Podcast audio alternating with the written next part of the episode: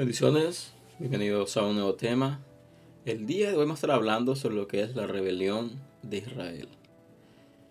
Según el libro de, Primera de Reyes, capítulo 12, versículo 24, encontramos esta historia de lo que es la rebelión.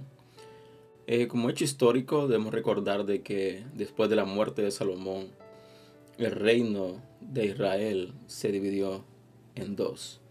Eh, diez tribus que formaron lo que es el reino del norte y dos tribus que formaron el reino del sur. Así que vemos de que después de la muerte de Salomón, su hijo tomó el cargo como rey.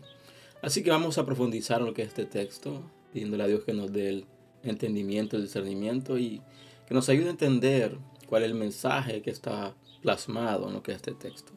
Así que eh, el libro comienza de la siguiente manera y dice, Roán fue a Siquem pero todo Israel había venido a Siquem para hacerle rey.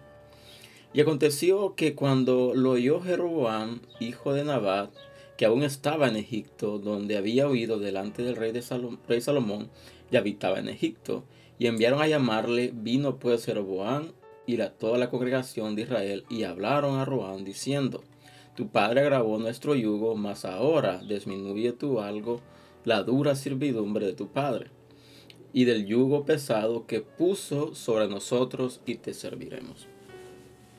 Ok, eh, recordemos de que el rey Salomón, en una de sus oraciones, cuando el rey David estaba a punto de morir, pidió a Dios sabiduría.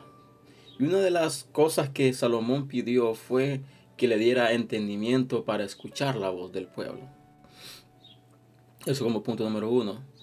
Eh, pero vemos de que Roboán era joven. Roboán no encontramos que haya pedido algo parecido a lo que pidió su padre Salomón. Así que ciertos detalles que resaltan en estos versículos dice de que había alguien llamado Jeroboam.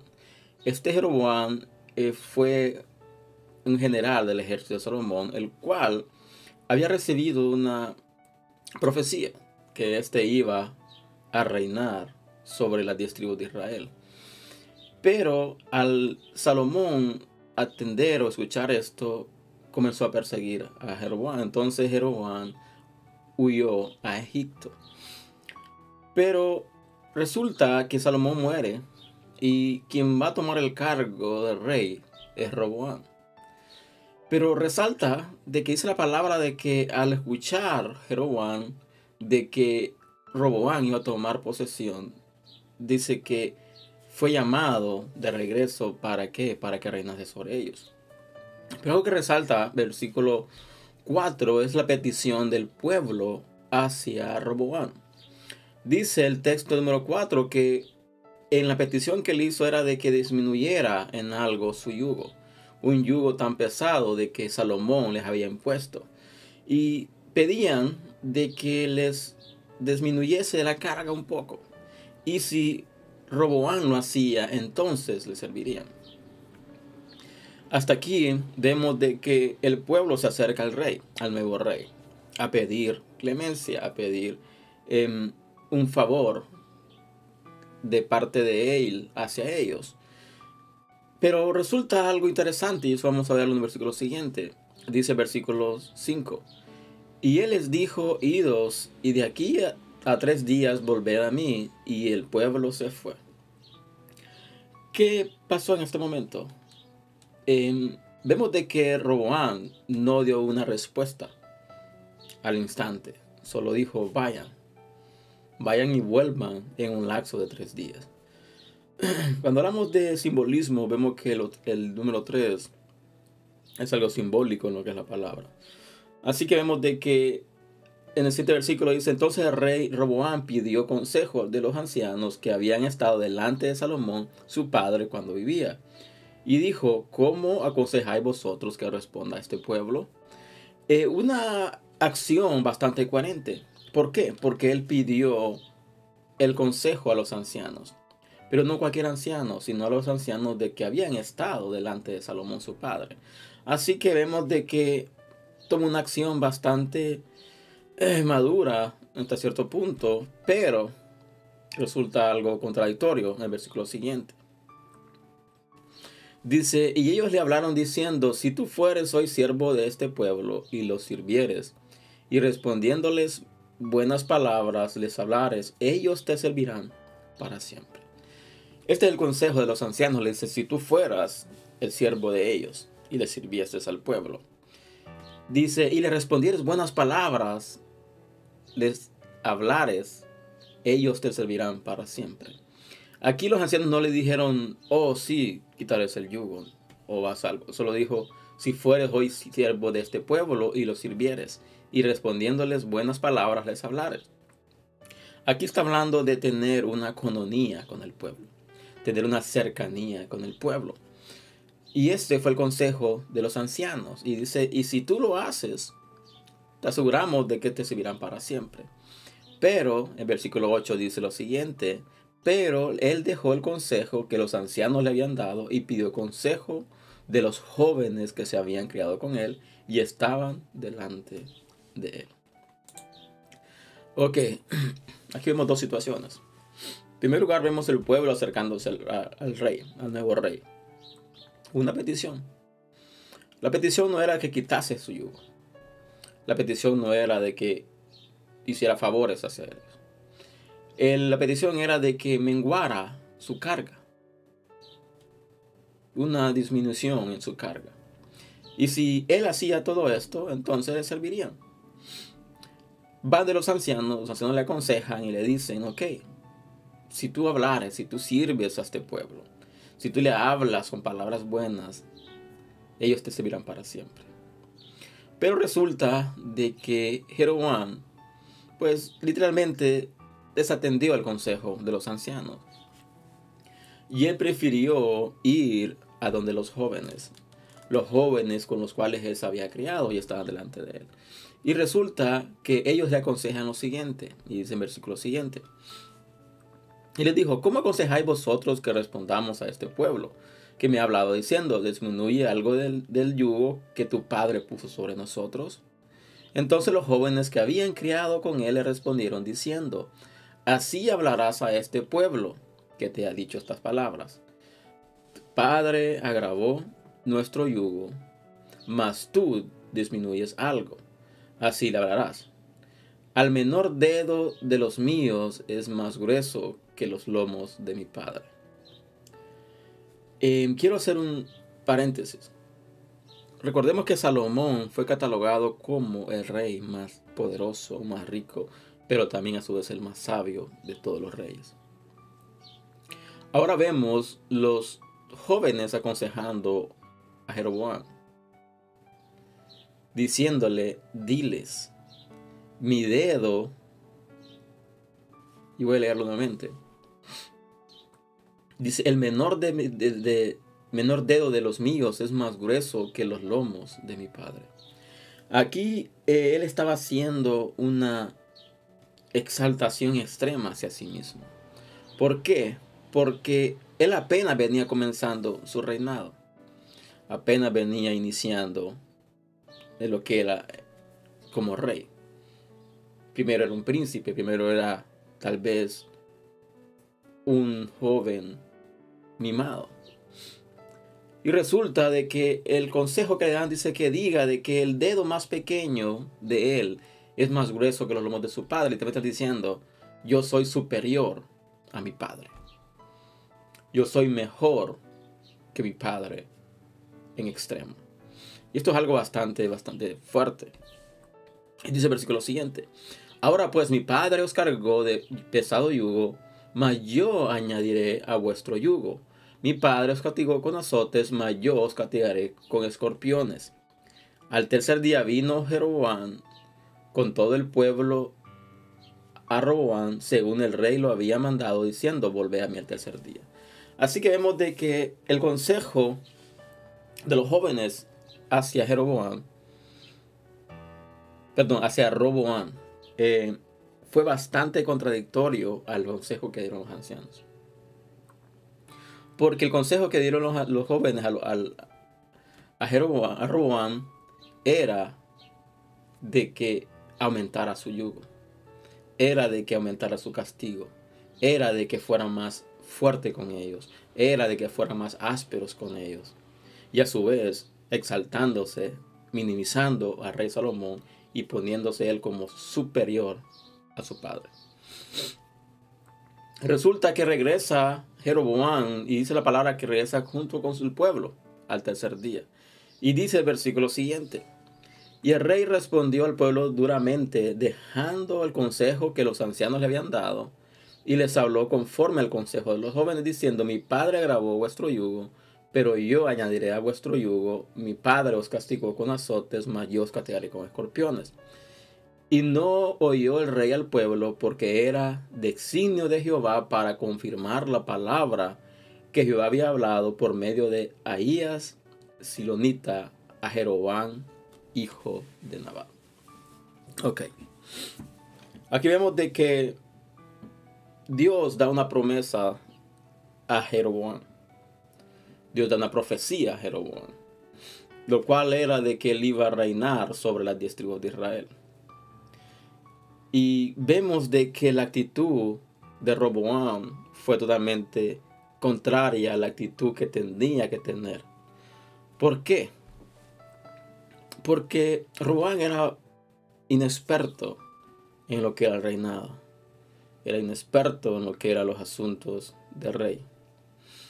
Y prefirió irse al consejo de alguien parecido a él sin experiencia, parecido a él sin conocimiento, sin entendimiento, y desechó el consejo de los ancianos, que no solamente eran ancianos, sino que habían estado en el reinado de su padre.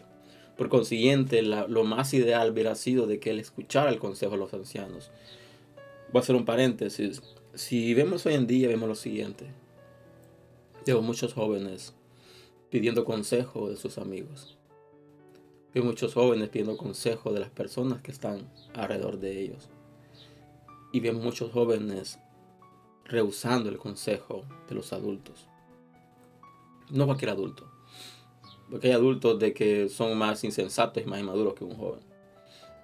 Estoy hablando de personas maduras en la fe. Personas maduras espiritualmente.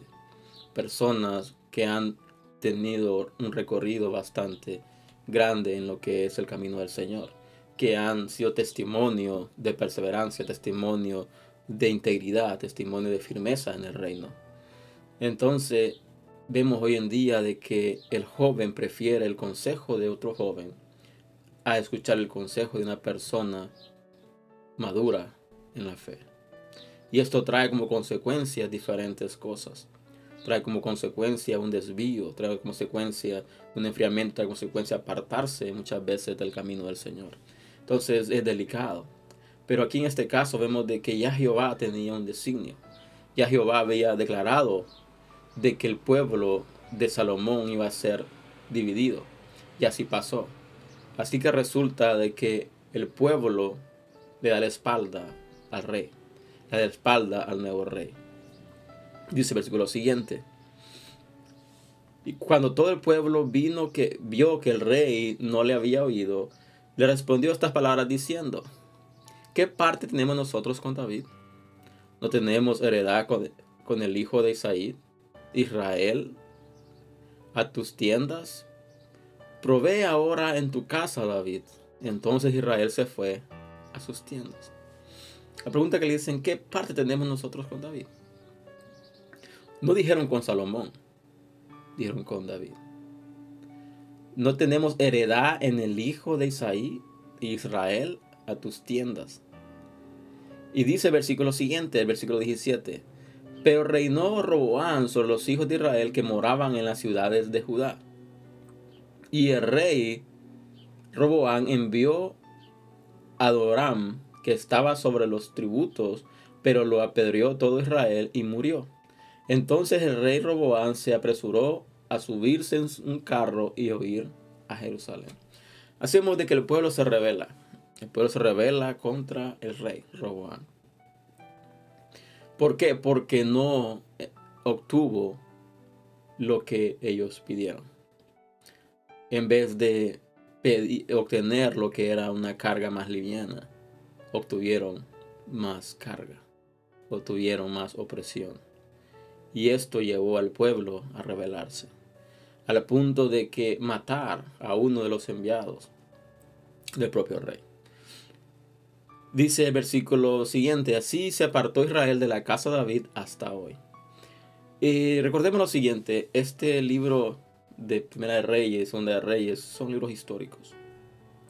Habrá historia, habrá sucesos, cosas que pasaron.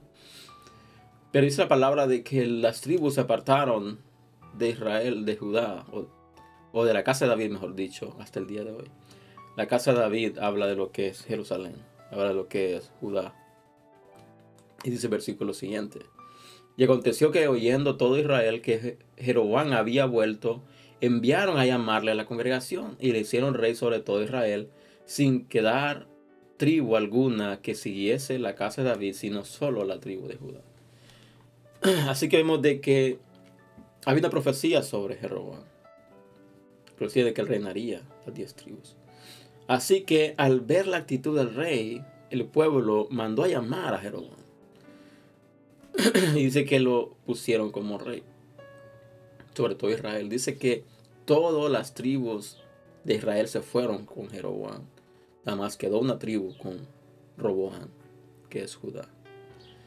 Y dice, y cuando Roboam vino a Jerusalén, reunió a toda la casa de Judá y a la tribu de Benjamín, 180 mil hombres, guerreros escogidos, con el fin de hacer guerra a la casa de Israel y hacer volver el reino de Roboam, hijo de Salomón. Vemos algo bastante profundo en esto. Tú como ministro, tú como líder, em, debes de aprender a escuchar consejos tú como pastor tal vez, tú como ministro, debes de aprender a escuchar consejos, primeramente de parte de Dios. En segundo lugar, de parte de personas maduras. Debes de rodearte de personas maduras en la fe. Personas de que te darán un consejo adecuado cuando estés pasando por dificultades. Personas que te puedan aconsejar correctamente cuando te toque tomar decisiones difíciles, decisiones fuertes debemos de aprender a escoger nuestro círculo íntimo.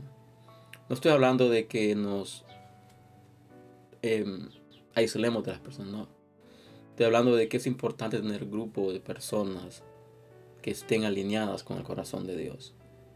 Personas, hombres y mujeres temerosas de Dios, que hayan demostrado estar firmes en el camino que han demostrado ser íntegros, estar en integridad ante Dios. ¿Para qué? Para que te pueda aconsejar correctamente. Y eso fue el error que cometió Roboán. Inexperto, dejó, e, escogió el consejo de las personas inexpertas, personas carnales, por decir así, en vez de escuchar el consejo de personas que tenían experiencia, que tenían un recorrido en el reino. Así que dice la palabra de que Hablaba Roboán, hijo de Salomón, rey de Judá, a toda la casa de Judá y de Benjamín y los demás del pueblo, diciendo, Así ha dicho Jehová, perdón, vamos a leer el 21. Dice, y cuando Roboán vino, reunió a toda la casa de Judá, a la tribu de Benjamín, 180 mil hombres. vemos lo que escogió Roboán.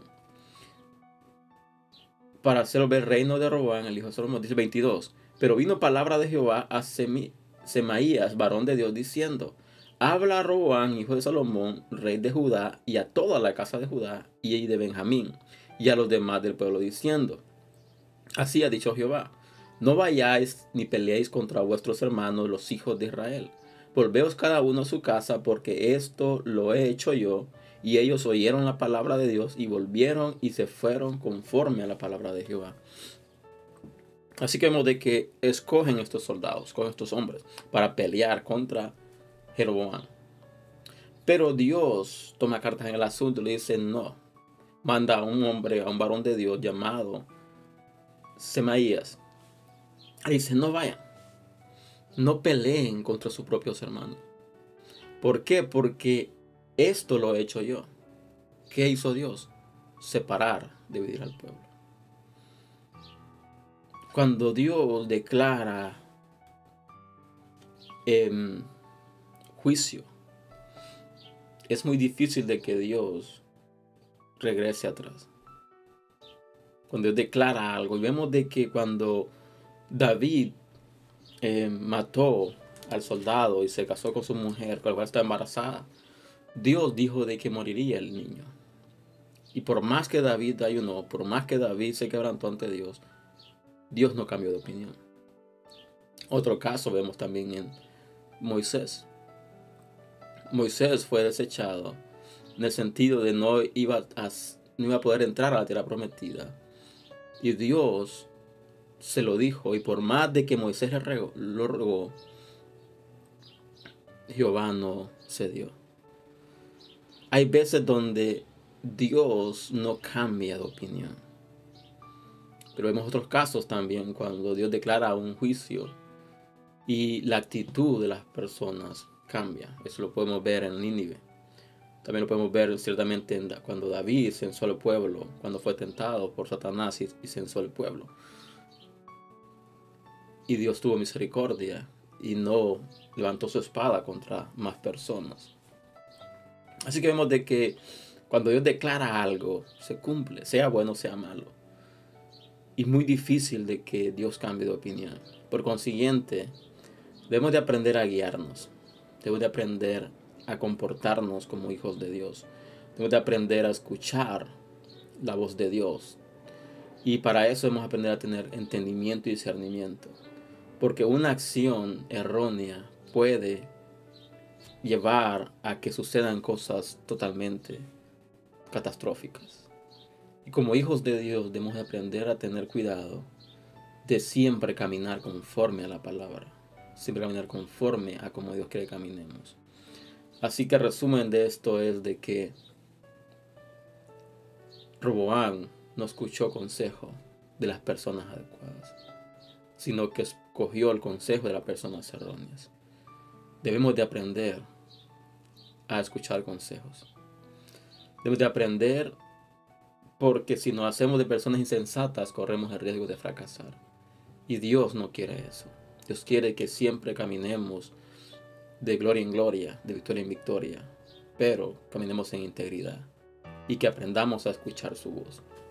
Así que este es el mensaje del día de hoy.